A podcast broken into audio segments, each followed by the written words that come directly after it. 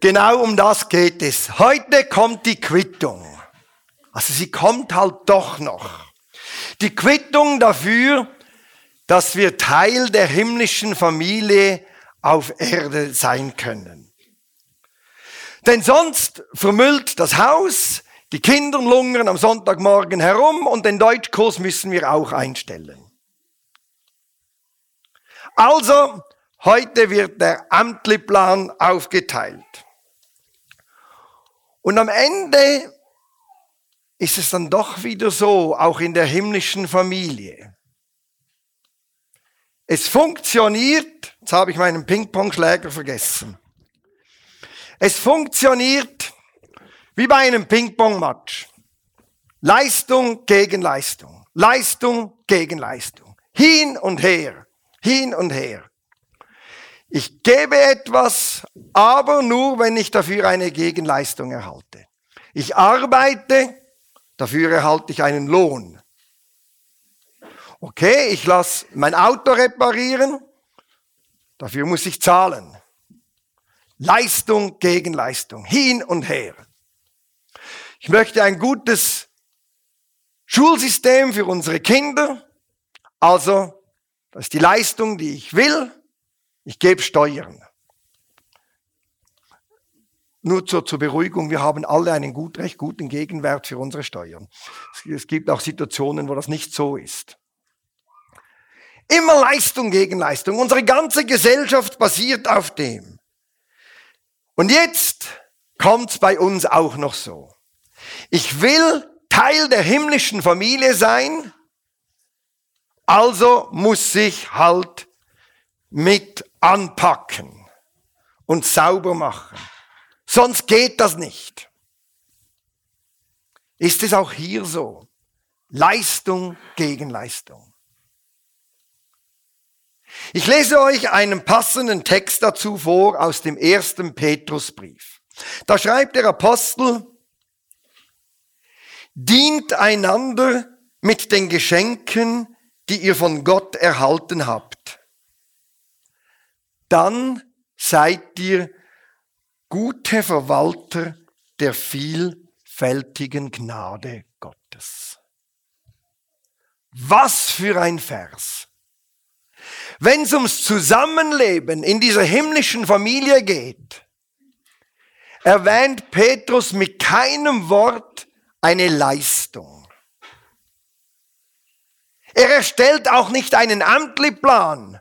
Dann musst du, dann musst du und du hast letztes Mal nämlich ein bisschen zu wenig. Die Familie Gottes funktioniert nicht so. Leistung gegen Leistung, das braucht's in der Gesellschaft. Aber in der Familie Gottes läuft das anders. Das ist ein anderes Prinzip. Ich kann also meinen Ping-Pong-Schläger versorgen, den brauchen wir nicht mehr. Da läuft's nämlich so ab. Das ist nicht ein endloses Hin und Her von Leistung und Gegenleistung, sondern ein endloser Kreislauf von Geschenken, der nach dem Motto lebt, beschenkt werden, dann sind wir wieder ganz am Anfang unten, und andere Anteil haben lassen am Geschenk. Das ist dieser endlose Kreislauf, wie er in der Familie Gottes funktioniert. Und wir beginnen einmal mit dem beschenkt werden.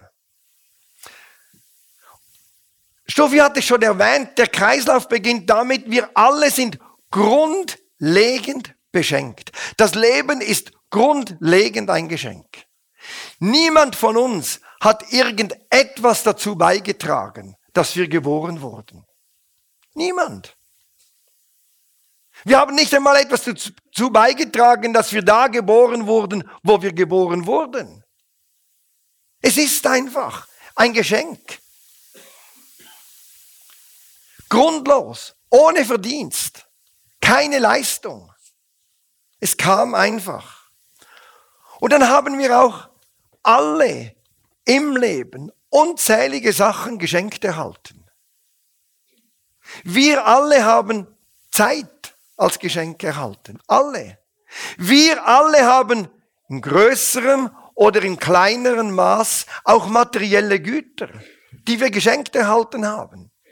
Die haben wir. Und wir haben gehört von Urs, ja, die einen sehr, sehr wenig und die anderen viel mehr. Wir haben aber auch anderes geschenkt erhalten. Begabungen. Natürlich. Die kultivieren wir und pflegen wir und bauen dann vielleicht aus im Leben. Manche lassen sie auch brach liegen. Das ist eigentlich schade. Aber die haben mir geschenkt erhalten. Ich habe am Freitag gemahlene Bilder von einem Jugendlichen aus unserer Gemeinde gesehen. Das ist eine Wahnsinnsbegabung, die der da einfach hat. Und natürlich, er hat sie kultiviert. Wir alle haben solche Sachen geschenkt erhalten.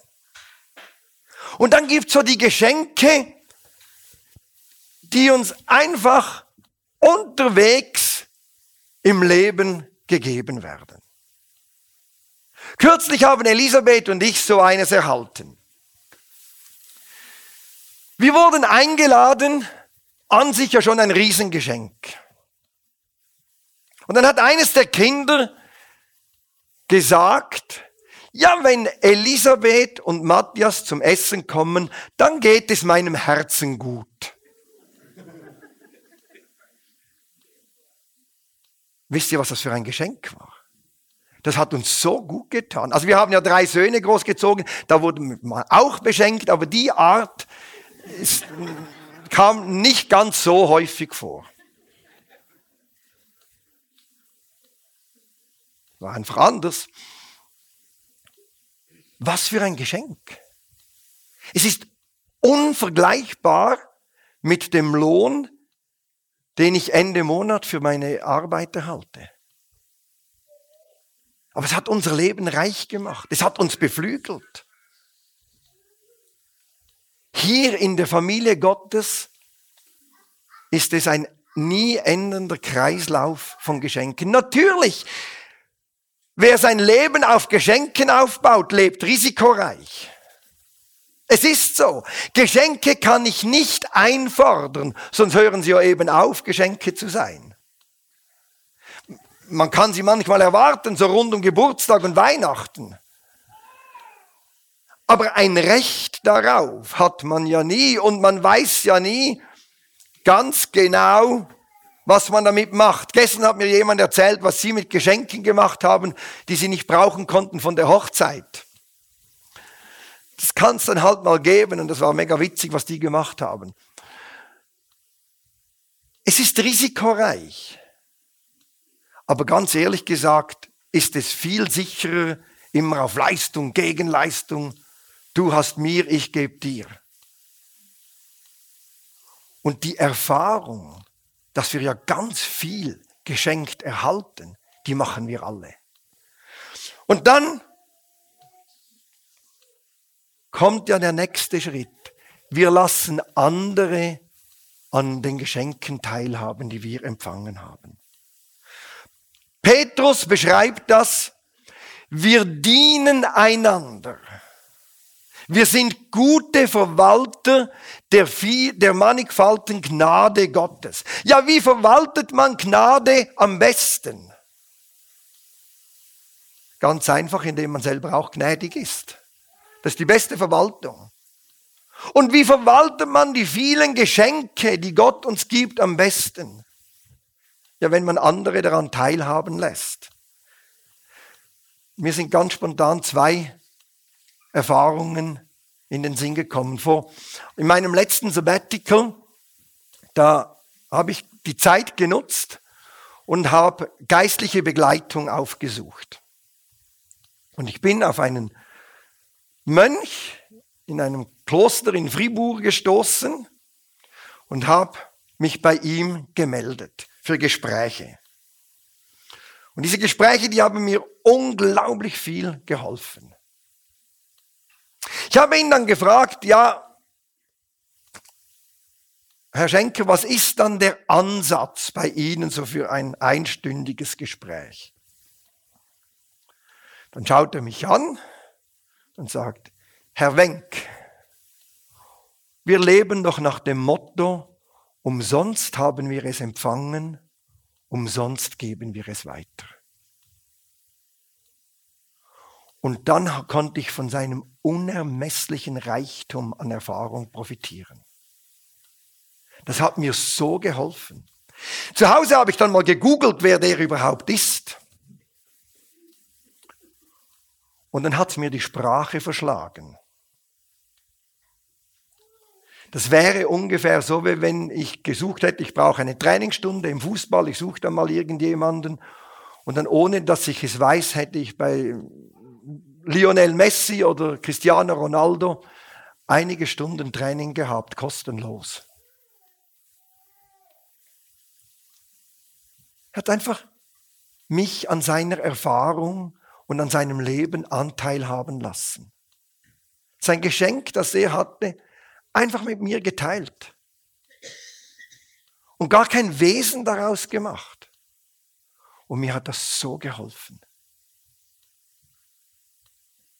Es war für mich wirklich ein befreiend, diese Gespräche. Und dann denke ich an unseren Pastor zurück, damals in der Bewegung Plus vor langer Zeit in Horgen. Er wäre gerne in die Mission gegangen. Aber er war ein wirklich guter Unternehmer und ein unglaublich guter Arbeitgeber. Und er hatte den Eindruck, er solle arbeiten als Unternehmer und dadurch seinen Bruder in der Mission finanzieren. Das hat er gemacht. Der hat eine eigene Firma gestartet, hatte zwischen 20 und 30 Mitarbeiter und hat seinen Bruder finanziert in der Mission. Und nebenher hat er noch ehrenamtlich als Pastor gearbeitet. Und sein Haus war immer offen. Wir haben unzählige Gemeindefeste in seinem Garten gefeiert. Wir gingen ein und aus. Und er hat einfach das, was er als Geschenk miterhalten hat ins Leben, hat er andere daran Anteil haben lassen. Und er ist ja selber auch nie zu kurz gekommen. Und das zeigt mir, so funktioniert die Gemeinde. Nicht wie ein Ping-Pong. Du hast mir, jetzt stehe ich in deiner Schuld und muss ich auch dir. Es ist ein Kreislauf. Und bei einem Kreislauf ist es so, dass ich vielleicht einmal ein Geschenk von jemandem erhalte. Typisch, also sicher erhalten habe, jemand hat unsere Türe repariert. Aber dann gebe ich nicht zwingend dieser Person etwas zurück. Ich könnte jetzt vielleicht einer Gymnasiastin helfen, die Abschlussarbeit zu strukturieren, damit die eine gute Struktur hat. Es ist eben ein Kreislauf und nicht ein Ping-Pong und ein ewiges Hin und Her dieses Denken, dass uns alles geschenkt ist und dass wir die anderen einfach an dem teilhaben lassen, das ist Lichtjahre vom Konzept entfernt, Leistung gegen Leistung, Leistung gegen Leistung. Das braucht es in unserer Gesellschaft. Aber die Familie Gottes basiert nicht darauf. Ist kein Ping-Pong-Spiel. Und das entsteht daraus. Es entsteht eine unglaubliche Haltung der Dankbarkeit, der Freude. Ist doch unwahrscheinlich schön. Es ist geteilte Freude. Es ist nicht Forderung, sondern Freude. Einfach Dankbarkeit und ganz offen gesagt, ich bin viel lieber Teil einer Familie, deren Zusammenleben geprägt ist von Dankbarkeit und Freude, als hier ist der Amtleplan und jetzt bist du dran und musst du das erfüllen. Ich bin froh, können wir einander dienen mit dem, was Gott uns geschenkt hat. Und so sind wir gute Verwalter der überschwänglichen Gnade Gottes. Amen.